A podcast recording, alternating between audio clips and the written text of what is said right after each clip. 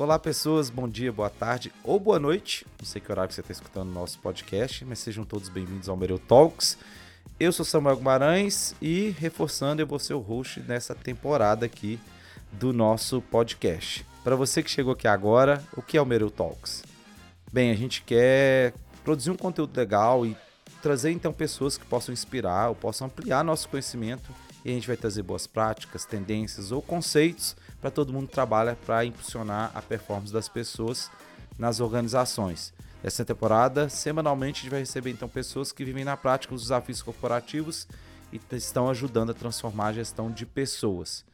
E hoje, em especial, ela que foi pega de última hora aqui, gente, ela tá pensando assim, nossa, que isso? A gente puxou ela aqui no corredor, mas a gente está batendo um papo com a Marta Andrade sobre gestão de resultados e ambidestria. Seja bem-vinda, Marta. Obrigada, Samuel. É um prazer estar aqui com você. É, com todo mundo, hein? Tem muita gente ouvindo, ela tá. Com vocês. Ah, isso aí. Gente, é, só lembrando aqui antes da gente entrar na pauta especificamente, é, se você ainda não assinou é, o nosso canal, e o canal pode ser no Apple Podcasts, Spotify, Google Podcasts, ou no YouTube se você prefere por vídeo. O legal de você poder acompanhar a gente, que você recebe a notificação assim que saem novos episódios. E aí você pode escolher qual plataforma que você prefere. Todos os links vão estar no comentário do, do post. Essa é a primeira temporada do Mereu Talks. Vão ter muitos episódios bem legais, então assina, segue a gente aí. Vamos para a pauta. Vamos lá. É, posso chamar de Martinha? Pode. Você sabe que esse nome, vou falar uma coisa aqui, né? não estava no script que Marta é o nome da minha mãe. Todo mundo da família chama de Martim. Então, a primeira é? vez que eu conheci. Ah, não sabia, não. Então, vamos lá. Então, Martinha, eu queria que você, antes de a gente entrar no assunto especificamente, falasse um pouco da sua carreira. Hoje você é coordenadora de serviços ali no nosso time de sucesso do cliente, mas conta um pouco desse, dessa história por trás. E a gente não vai falar muito de data, né, gente? Então, não precisa falar de data, tá. só fala dessa história aí sua, sua carreira. Pode deixar. Eu, inclusive, ontem eu fiz um ano de Mereu, né? Mas a minha história com a Mereu já é construída há bastante tempo, porque eu era consultora na área de gestão, numa das empresas do Grupo Mereu.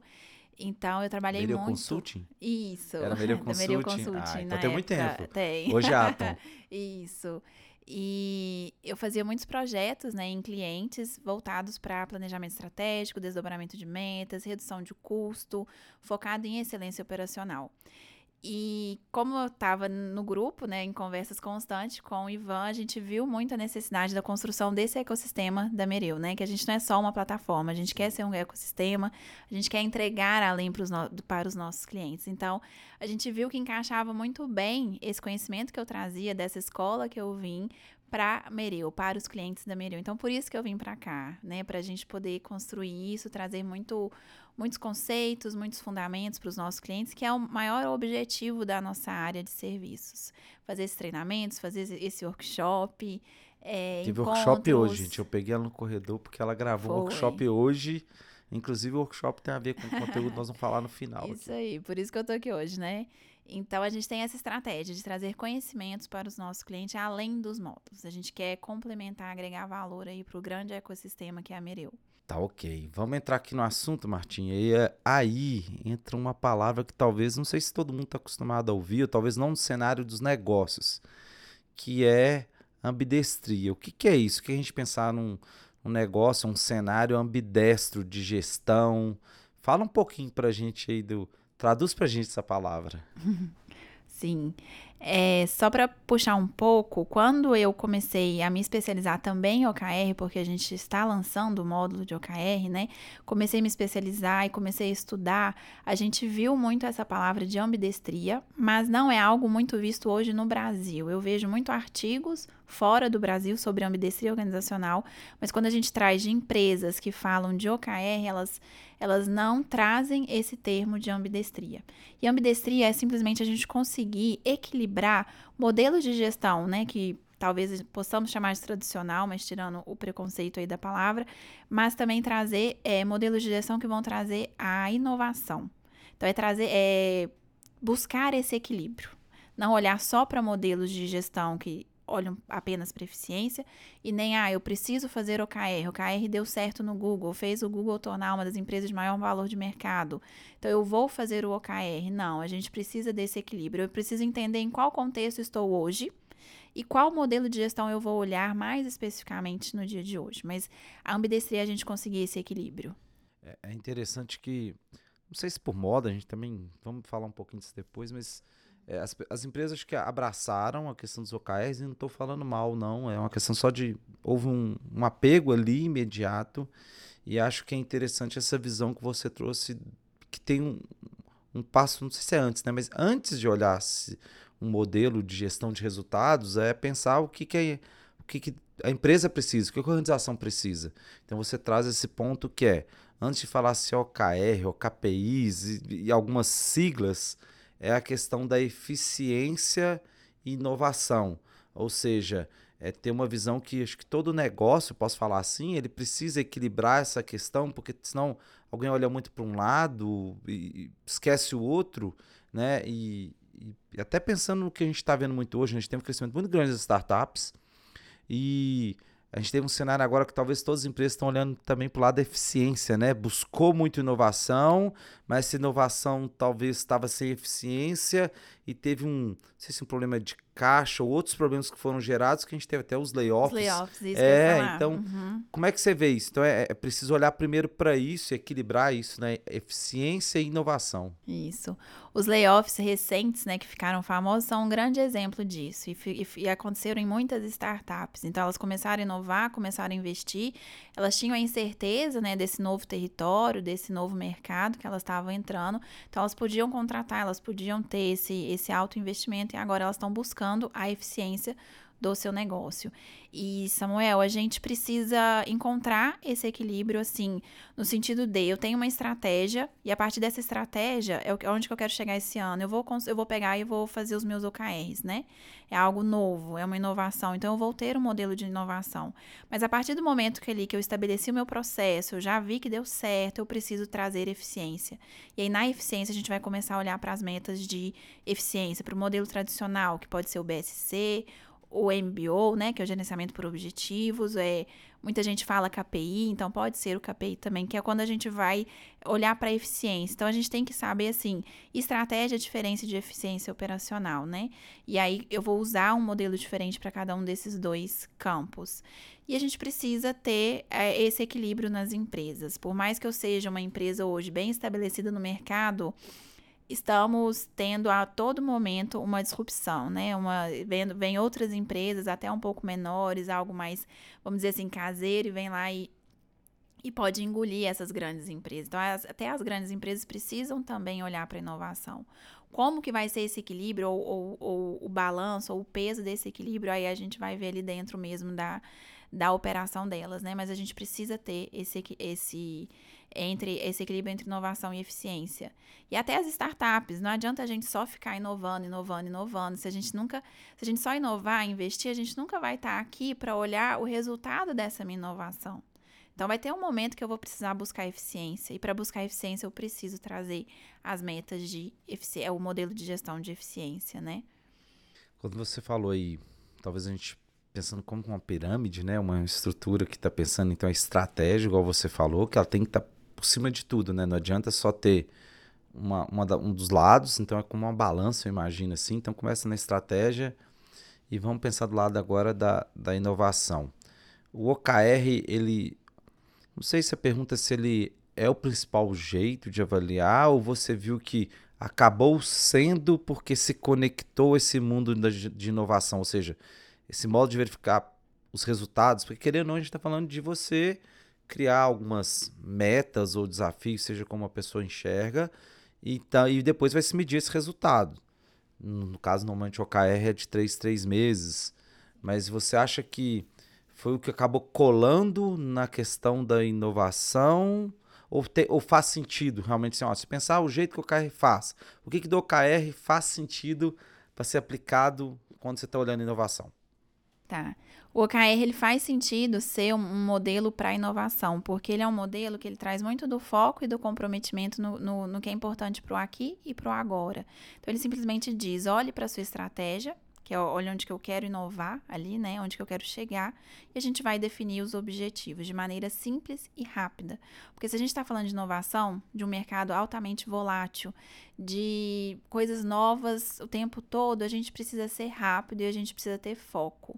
Então, os OKRs, eles trazem muito isso, e eles falam muito de ciclos curtos, justamente por isso, porque eu preciso acompanhar ali rapidamente a minha evolução. Não quer dizer que no modelo de eficiência a gente vai deixar para olhar se eu alcancei minha meta ou não no final do ano, não é isso, né? Mas o OKR ele dá essa liberdade. A gente vai ter o ciclo curto no sentido de, ao final desse ciclo eu fechei o meu ciclo. Alcancei ou não alcancei, quais foram as lições aprendidas, né? A gente não, não vai só fazer uma reunião de resultados, que é o que acontece no modelo de eficiência, né? Com os seus benefícios para o modelo que estamos olhando, né? Para, para a eficiência que nós queremos chegar. É, acho que faz sentido também uma, a gente pensar que um pouco dessa parte da inovação e não uma. Não vou falar com a preocupação, mas um olhar não não está tão direcionado ao alcance 100%, é o próprio shoot to the moon, que é você joga aquilo lá para cima, você não tem uma preocupação daquilo estar tá próximo.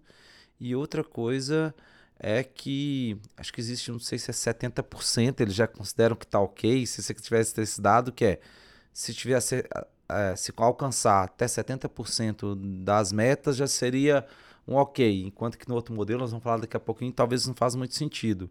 Então, o chute do demon mostra essa diferença, que você joga algo bem alto, que pode parecer irreal. Isso mostra um pouco também de como tem essa, não sei se é pouca pretensão de alcançar o resultado ali. Sim. O, o moonshot, né, é. que é o que é o chute na lua, ele é do ele é, ele é para ele veio para trazer esse desafio. Então a gente pode olhar, eu quero, olha, eu quero alcançar, eu tenho meu objetivo e eu vou dar esse tiro longe, né? Porque é, é realmente para trazer esse desafio. E como eu tenho a liberdade de dar esse tiro longe, né, esse moonshot, eu posso colocar meta, é, valores ali para eu alcançar desafiadores porque eu vou correr atrás disso, eu vou correr atrás desses valores. Muito importante a liderança ser forte nisso, né? E ela ser exemplo nas suas ações ali quando ela for começar esse modelo de gestão e também acreditar que isso é atingível. Eu não posso assim, ah, eu, eu quero alcançar um, um é, você tem, tem que ser atingível apesar de desafiador. Então, isso aí também é, é, um dilema, né? Que a gente precisa encontrar também, outro equilíbrio que a gente precisa encontrar, né? Mas sim, esse, esse, esse desafio, ele, ele, ele dá certo no modelo de gestão do OKR e no modelo de gestão para inovação.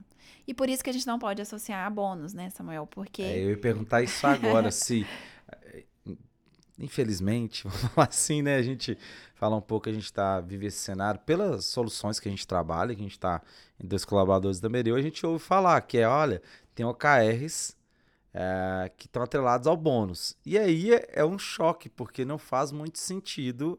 Eu, eu vejo que eu acho que a pessoa está trabalhando com um modelo de gestão de metas tipo tradicional, vamos dizer assim, eu não gosto muito dessa palavra, mas é ele está usando um modelo tradicional só que ele está fazendo o acompanhamento trimestral. E aí ele chamou de OKR porque é até um pouco de modinha. Você falou lá atrás, é, faz sentido no meu modo de ver.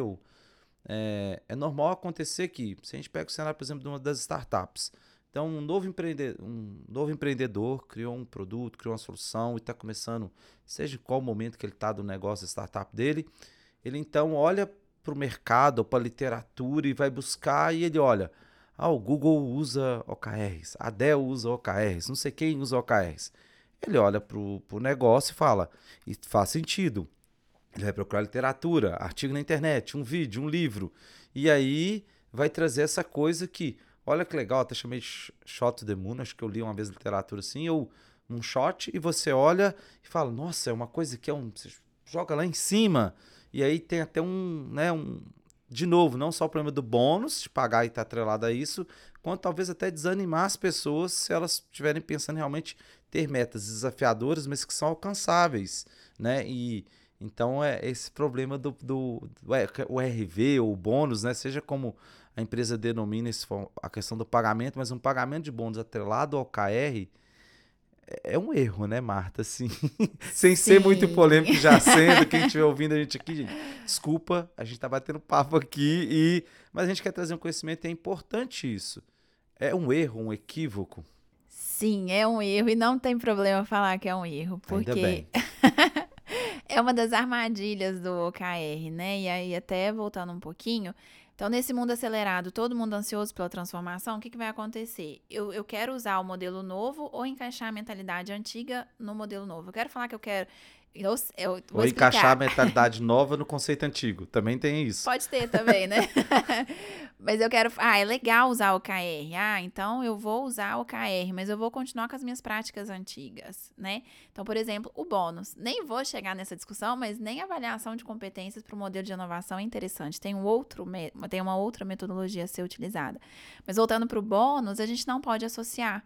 Porque se eu estou falando de inovação, de algo que eu não conheço, de um território novo, eu preciso deixar os meus colaboradores explorarem a criatividade.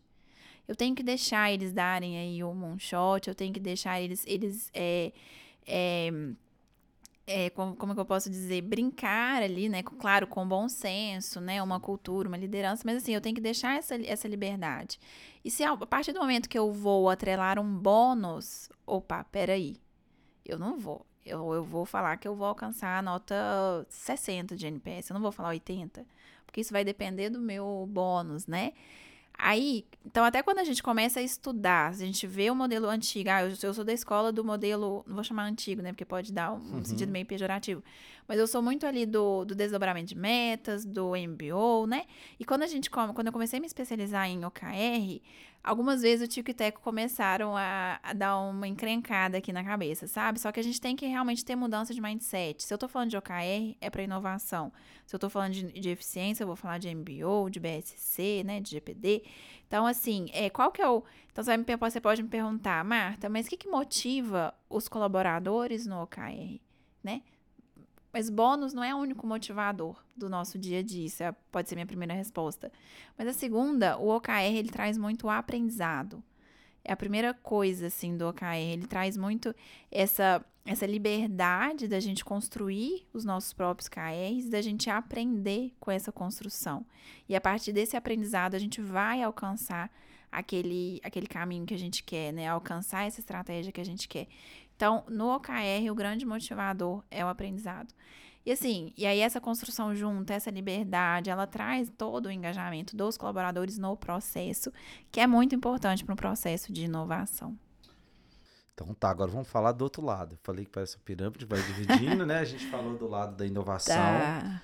E a gente tem o lado da eficiência, que você falou exemplos BSC, uh, GPD, o MBO que são normalmente metodologias que são aplicadas para você pensar em uma forma de você acompanhar essa questão da eficiência, né? A eficiência operacional, é, principalmente ou também, né? Não quero só cercar nisso, mas a questão da eficiência, isso é, é importante.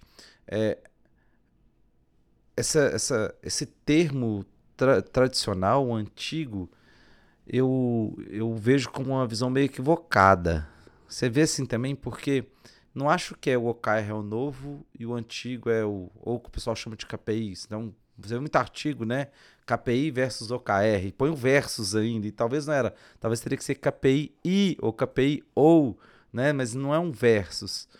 Então, quando a gente olha para o modelo de KPI, vou chamar assim, é, por que, que você acha que ele se conecta mais com a questão da eficiência? Por que, que ele é uma visão mais clara, mais apropriada para você medir eficiência que o modelo de OKRs? Quando você traz para mim, ah, modelo tradicional ou modelo antigo, pode parecer pejorativo, pode parecer um preconceito, mas assim, ele é tradicional e ele é antigo e ele, ele ficou e acredito que ele veio para ficar, né? Assim, há muitos. Isso. Mas ele tá aí há muitos e muitos anos dando certo, né? Mas ele era para um modelo de quando a gente olhava muito para eficiência. Por que, que ele dá certo para modelos de eficiência? porque a gente tem ali um, um, algo que a gente já conhece, a gente está apenas é, estabelecendo os nossos processos, trazendo melhores práticas, trazendo qualidade, melhoria contínua. Então é algo que eu que eu que já é bem estabelecido dentro da minha empresa. Você consegue é, enxergar isso? Não, eu, eu, eu conheço já esse processo, eu preciso apenas da melhoria incremental. Então eu vou usar os meus modelos de gestão de eficiência, por exemplo, o MBO para fazer isso. E aí a definição ela é um pouquinho diferente. Eu já tenho meus processos bem definidos, então eu tenho as minhas diretrizes. A partir das minhas diretrizes, eu vou definir as metas do presidente, dos diretores, e aí eu vou fazer esse cascateamento, né? E aí eu vou definindo as metas até os níveis mais baixos. São as metas de eficiência. Mas aí eu tenho uma observação importante para ser feita. Quando veio o modelo de OKR, ah, do OKR é livre, o OKR a gente vai compartilhar, todo mundo vai construir e tal. E muita gente ah, quer fazer sempre essa guerra, né? Quer sempre fazer essa, essa disputa, e não é o que existe aqui, eu acho que é complementariedade. E começaram a falar, ah, mas porque cascatear não é legal. Ah, porque vir das diretrizes também não é legal. É, é cascatear vai complicar, né? Mas não é assim. Quando a gente fala do modelo de eficiência, a gente fala de cascateamento ou de definição a partir do, do da presidência, nada mais é que um alinhamento também. As pessoas também vão participar. A gente incentiva também no modelo tradicional as pessoas participarem da definição das metas também, sabe? E aí depois que define as metas, a gente vai incentivar ali quem, quem vai executar, fazer os planos de ações, sabe? Mas a diferença é realmente os ciclos curtos, o moonshot que, não, é que no OKR tem, no de eficiência não tem. É, 70% no caso das Isso. metas não funciona, né? A gente não. fala que de um ano para o outro, um exercício básico, sem muito. É, sem muita análise, é você que o que você alcançou num ano, no outro ano seja 80%, você está crescendo já um pouco, que é uma análise rápida, assim, bem. Isso. Se rasa, mas assim, rápida, de falar, olha, pelo menos você tem que crescer isso. Então, que já era 100% outro ano. Agora, se alcança 70%, no OKR talvez você vai receber parabéns. Se você for olhar para a gestão através de KPIs, você vai olhar e talvez vai saber, olha, nós não, não alcançamos no ano, ou se for passar no mês, né? Nós não estamos alcançando esse mês. O que, que a gente pode fazer para mudar esse resultado? Porque se eu continuar com 70%, na, se fosse uma média, lá no final do ano eu vou chegar em 70%. E eu preciso tentar chegar no 100, ou melhor ainda, chegar no 120. Isso. Então. É. Então, e, e, o modelo de eficiência, ele vai muito olhar a árvore de KPI do negócio. A gente faz, olha também para o orçamento, então, são é, tudo para eficiência, né? Eu tenho um orçamento ali, eu tenho uma receita esperada, eu olho para o histórico, então é isso que você está falando, eu vou ver meu histórico, eu vou ver, eu faz toda a continha ali de lacuna, quanto que eu preciso crescer, qual que é o meu desafio para esse ano, mas nada um desafio tão grande quanto o que a gente vê na inovação. E ele é um modelo também que, assim, não, a gente fala ah, é anual, porque a gente vai ter a revisão das metas anualmente, mas a gente tem que acompanhar mensalmente, né? Eu então... acho que esse é então o maior é, que eu vejo diferença, né? Vocês falam, ah, o OKR é mais rápido porque é de 3, 3 meses. E quando alguém fala isso, tem que conhecer o um modelo é, de KPI, eu viro e falo assim, tá, mas no nosso, esse modelo aqui é mensal. E a pessoa fala, não, é mensal? Eu falei, é mensal, não é de 3, 3 meses, nem de 6, 6. No ano, a gente define as metas em um ano, mas é, tem uma meta mensal ali que você vai acompanhando e a correção de rota ela inclusive é mais rápida dependendo do que no modelo de OKR. É. Porque tem esse foco, né? De fazer a correção de rota se não está dando certo. Eficiência. É, na eficiência a gente não, a gente, é, a gente vai acompanhar mensalmente mesmo e a gente vai ver se a gente alcançou ou não e se a gente não alcançou nós temos que, que é, fazer contramedidas ali, né, para poder voltar. O que não é feito no de eficiência é mudar o valor previsto, né, a gente deixa o valor previsto ali porque já é um, já é algo muito bem estabelecido. Os OKRs, quando a gente fala de três meses, é porque ele vai ter início, meio e fim durante três meses de eficiência, a gente vai ter início, meio e fim durante um ano, mais o acompanhamento mensal. E o OKR, se no início, ah, estou no modelo de gestão novo, acabei de implantar isso aqui, eu posso ter os meus check-ins até semanais ou quinzenais, né? E aí a diferença também é que no OKR, como é algo novo e e esse mundo rápido, a gente pode sim alterar os valores previstos no OKR. Mas só voltando um pouco para sua pergunta, né? Então, para eficiência operacional, a gente define metas com melhorias incrementais, porque são, já é, são, as, são os nossos processos já estabelecidos. Então, a gente vai ter as metas ali que são de eficiência e podemos ter as outras metas que são para inovação. E aí dá também, né? A gente pode porque tem algumas metas que a gente fala, ah, essa meta é de eficiência, mas dependendo do cenário onde a gente está, ela pode ser uma meta de inovação. Por exemplo, ah, eu quero dominar a Europa. Vai ser meu objetivo, né? Para minha para minha visão estratégica de expandir internacionalmente meu negócio.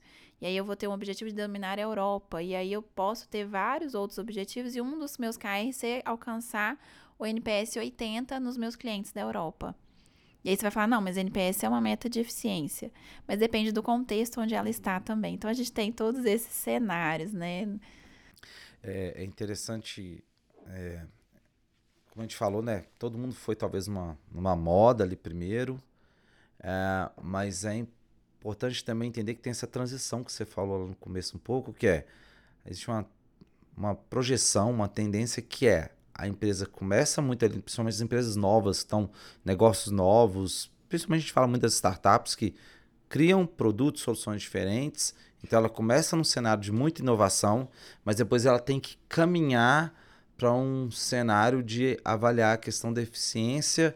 É, e aí saiu até um artigo, uma vez a gente compartilhou esse artigo entre a gente, que era do CEO do Google, Sundar Pichai, acho que eu falei certo, uhum. que ele é um artigo que ele fala Broke the Rules on OKRs.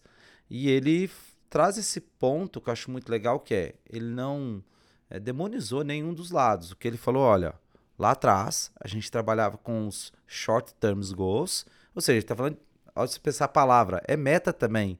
Então, é, só que são as metas curtas, vamos dizer assim, de curto prazo, e ele fala que, olha, para uma visão estratégica, onde a gente vai estar acompanhando se a gente está é, executando a estratégia do que foi planejado, e aí quando a gente pensa em estratégia, você precisa de um tempo para conferir a mudança de caminho.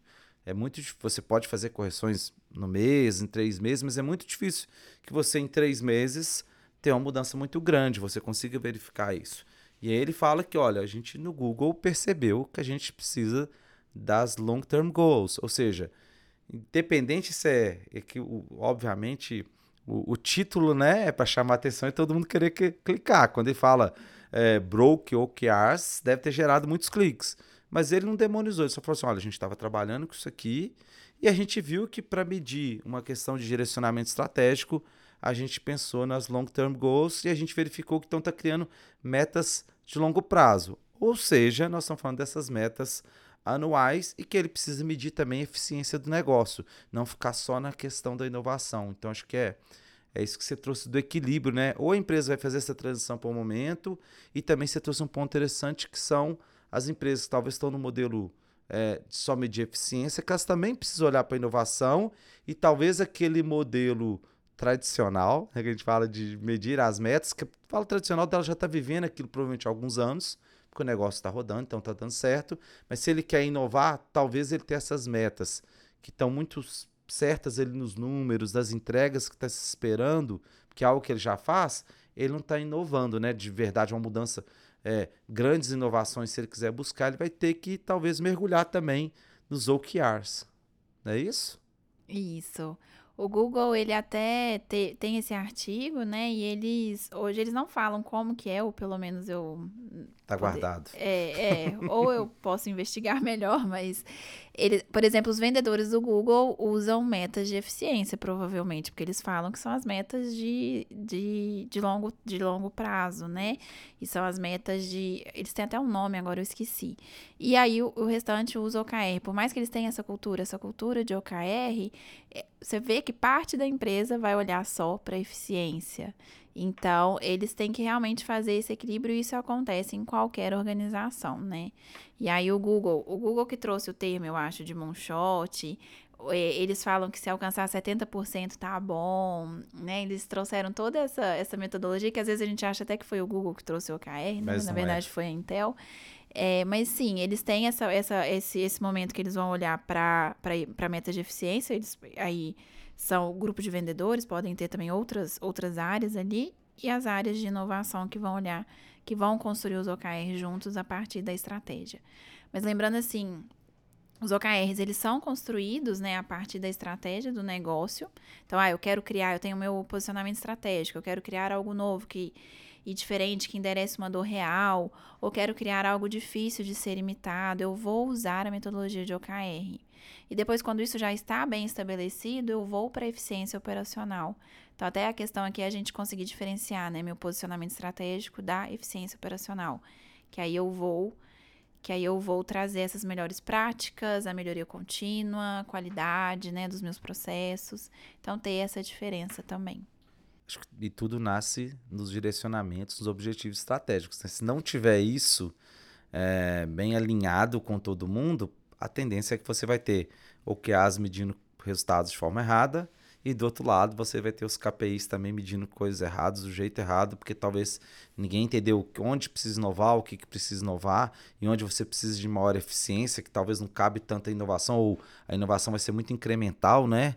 pouquinho, uhum, igual você é, falou. É porque é um ciclo, né, Samuel? A gente tem a estratégia, aí a gente tem um posicionamento estratégico, então eu vou desenhar meus OKRs, vou sair ali do desse meu mundo, pensar um pouco fora da caixa, depois a gente vai trazer a eficiência dos nossos processos e vai girando esse ciclo, né?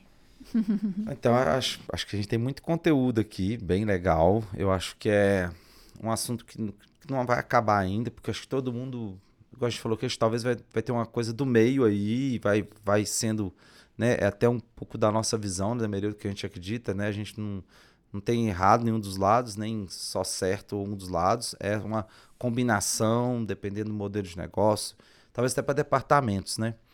Queria trazer, fazer dois pedidos finais aqui para a gente estar tá quase fechando aqui. Ah. Um é você consegue citar alguns exemplos que isso pode ajudar quem está ouvindo a gente? Então, se a gente pensar que pode ter pessoas que são líderes, ou mesmo quem não é líder, mas trabalha em um departamento específico, e principalmente gente da área é, que trabalha com gestão de pessoas, gente gestão, RH, people, aí tem vários nomes aí no mercado é, que são aplicados hoje, mas é, tem alguns tipos de departamentos ou áreas que você acredita que faz mais sentido OKRs para dar um exemplo às pessoas de aplicação e tem mais e outros tipos de departamento que faz sentido trabalhar muita eficiência operacional e vai ter pouco a questão do OKR? Sim. Posso dar exemplos simplistas, né? A Sim. gente depois tem que aprofundar. É, e, e, como tem, a gente falou, é a combinação, a gente, né? Não é sim. é necessariamente. Talvez no mesmo departamento você pode ter pessoas trabalhando Talvez algumas coisas mais semelhantes ao QRs e outras pessoas trabalhando Sim. os KPIs. Aí. Mas área de produto, né? A gente pode ter inovação. Então, tem inovação o tempo todo. Então, podemos trabalhar com o modelo de OKR. Nas empresas, nas indústrias, tem a área de pesquisa e desenvolvimento. Então, nós podemos trabalhar ali com os OKRs. Agora, para eficiência, temos as áreas de compras, área de financeiro, é, área de comercial também, né? Então a gente consegue de forma, eu, eu disse, de forma simples, porque assim, eu também tenho uma estratégia de é, expandir internacionalmente é, esse ano. Quero finalizar e conseguir assim me estabelecer no mercado internacional. Isso eu vou precisar envolver várias áreas, né? Então eu tenho ali, eu tenho que olhar para o comercial, eu tenho que olhar para o marketing, para o funil de vendas e fazer algo né, de inovação ali. O RH também tem que ter meta de inovação para poder, é, depois da integração com o grupo europeu. Assim, então, a gente pode explorar isso, né, de acordo com a estratégia do ano, mas de forma simples eu, eu poderia dizer do, de produto, para inovação de novos produtos, para trazer novos produtos, é, pesquisa e desenvolvimento para OKR. E as áreas ali mais de apoio ao negócio, a gente pode, a gente consegue dar mais exemplos de metas de eficiência. Isso é legal porque eu perguntei dos departamentos, eu sei que é a visão simplista, mas é exatamente mostrando que numa mesma empresa você precisa pensar na ambidestria, que é não adianta eu falar, ah, eu só uso tal modelo ou uso tal modelo. E ainda tem os departamentos, provavelmente, que tem misturas grandes ali, dependendo da área que a pessoa atua, enfim. Então acho que é por isso que eu perguntei de dar essa dica. E a última dica é a respeito de pensar algo prático que a pessoa que está ouvindo a gente poderia fazer amanhã. Ela está em dúvida. O que, que é armadilha? É armadilha, Martinha? Ah. É, a pessoa está em dúvida. Tá, você me explicou, entendi o cenário, escutei esse episódio que a Martinha trouxe vários, muito conteúdo aí e a pessoa vai dar uma pesquisada, mas o que, que ela pode fazer para colocar em prática no outro dia? E aí essa dica não necessariamente é, é, pode ser alguma coisa que você fala assim, não, indico tal conteúdo aqui que é importante para ela ler, que é a primeira coisa que ela precisa fazer, ou não quero entrar muito nos exemplos para não. Mas pensando assim, o que, que você acha que a pessoa que tem dúvida, ela já aprendeu um pouco sobre os dois e ela quer entender mais? Qual é a dica prática para ela fazer no outro dia, começar amanhã? dica prática para ela seria estudar estudar sobre ambidestria. E até voltando um pouco, a gente não, acho que você até comentou, né, Samuel, a gente não tá aqui para impor nenhuma verdade, ah, isso aqui que tá certo. No começo eu falei também que quando a gente começou a estudar, a gente viu que tem muito pouco se fala sobre isso no Brasil hoje, sobre ambidestria organizacional. Sim. Quando a gente vê conteúdo sobre OKR, é, só OKR, ou quando a gente vê exemplos de, de ah, vou dar exemplos de OKR para vocês, tem uma lista e a gente consegue observar nessa lista que a maior parte dos exemplos são de eficiência também. Então, assim, é, é um assunto muito novo, algo muito a ser explorado e nós queremos construir isso junto, né? Tanto com, com os nossos clientes e com a sociedade também. Então, nada que a gente está impondo. Mas para a pessoa que quer ser talvez um, um facilitador aí de OKR ou um facilitador da ambidestria, eu sugeriria é estudar sobre a ambidestria, como que a gente pode implementar essa ambidestria hoje no cenário atual da empresa que ela está. É, indico muito o livro Avalie o que Importa, que é do John Doerr. Ele é um livro de OKR, é, mas ele não traz a metodologia tão aprofundada. Ele vai dar exemplos e cases de como o OKR transformou várias startups, startups do Vale do Silício. E aí lá fala muito sobre cultura, sobre transformação, sobre mudanças, né, na empresa como um todo. Então, eu acho muito interessante. Agora, em relação à empresa, seria a gente conseguir, primeiro, a gente precisa olhar o processo e tentar reestruturar os processos e dividir ali. Eu acho que a, a princípio, né, se eu quero trazer uma ambidestria para minha empresa, eu escolheria eu escolheria áreas que vão ter a meta de eficiência e outras áreas que vão ter OKR antes de fazer a ambidestria misturada, Testar, que é a né? sequencial né? ou a contextual, Fazer né? um teste ali, é... de ver que rodar um MVP, vamos dizer assim, uhum. na, gestão e no desdobramento de metas e ter os aprendizados, né? Isso, Pode ser bem interessante. Isso. Porque futuramente a gente vai ter que, assim, toda empresa vai ter que olhar para os dois, vai ter que ter essa essa, esse equilíbrio. Vai ter que olhar para inovação, mas também para eficiência. Ou para eficiência, mas também para inovação. Vou deixar uma dica prática aqui, ah. mas eu não sou especialista igual a Martinha com tanto conhecimento. A Martinha, junto com o time dela ali, fizeram um workshop sobre ambidestria. E aí a gente teve a primeira turma que encheu, a segunda turma que já está com a lista de espera, a gente já está pensando na terceira, quarta turma, que foi bem legal, que foi um workshop gratuito então, 100% gratuito. Uh, a gente não está com vagas abertas no momento agora, então vamos deixar um link aqui, porque quando já já pegou a data da segunda turma, a gente tem a data da terceira. E eu não vou falar certinho a data, porque eu não sei quanto a gente sabe, né, gente? Podcast. Estamos gravando. Assim que sair o episódio, a gente vai deixar um link aqui onde você vai ter o link para esse workshop ou para a lista de espera. E a, a gente está ah, pensando aí quando que vai ocorrer mas é um workshop gratuito e teve muita procura, que acho que é muito legal. Então vou deixar essa dica prática, fazendo propaganda aqui da Martinha com esse workshop que ela ministrou hoje e, e, e foi, foi bem legal o retorno das pessoas, no sentido das pessoas procurarem o workshop, de ponto da gente não, não tinha expectativa de que encher, pelo menos inicialmente, falou, ah, vai ser legal, e a gente divulgou, encheu, liberamos outra turma, já tem lista espera para terceira, então vai ter um link aqui é, embaixo no comentário. Sim. Martinha, é, quero te agradecer, mas antes da gente fechar aqui, quem quiser procurar a Marta Andrade, não Martinha, porque não vai achar Martinha, gente. Qual rede social melhor conectar com você? Onde que a pessoa pode te procurar? Quer dizer, quer trocar uma ideia, quer pedir uma dica, quer às vezes é, conhecer um pouco mais dos nossos serviços, mas principalmente essa questão de tirar dúvidas com você. Como que faz para te achar? Qual rede social que você indique para a gente para se conectar? O meu LinkedIn. Martinha não vai achar Martinha não acha no LinkedIn. É Marta Andrade. E eu adoro discutir sobre isso. Eu sou, assim, apaixonada por gestão, assim, desde sempre, né? Então, eu, eu gosto muito de discutir, trazer novos conhecimentos, tirar dúvida, é, ver, ouvir as visões né, das pessoas e fazer uma construção aí junto. Então, eu tô super aberta, viu? Beleza. É, então, a gente está chegando aqui ao final. Martinha, muito obrigado. A gente chamou em cima, literalmente, acho que não existe ninguém que foi convidado em cima da hora. A pessoa ia dar um workshop, falei, vem cá que a gente tem um assunto legal para falar, vamos falar de ambidestria. E a gente É, literalmente é um podcast que não teve pauta, porque a gente veio aqui quase num freestyle falando, ó, Cada o assunto é ambidestria. ô. Mas deu certo, você gostou da experiência? eu acho, eu para mim de conteúdo tem muita coisa. Ah, que bom. Não, É. gostei muito. Gente, então, obrigado, Martinho, por sua presença. Eu que agradeço a oportunidade. Foi muito bom, viu? Que é isso. Gente, então, até semana que vem, com certeza com mais um episódio legal, com mais uma pessoa de referência pra gente trazer um conteúdo bacana. Abraço e beijo pra todo mundo. Até. Até mais.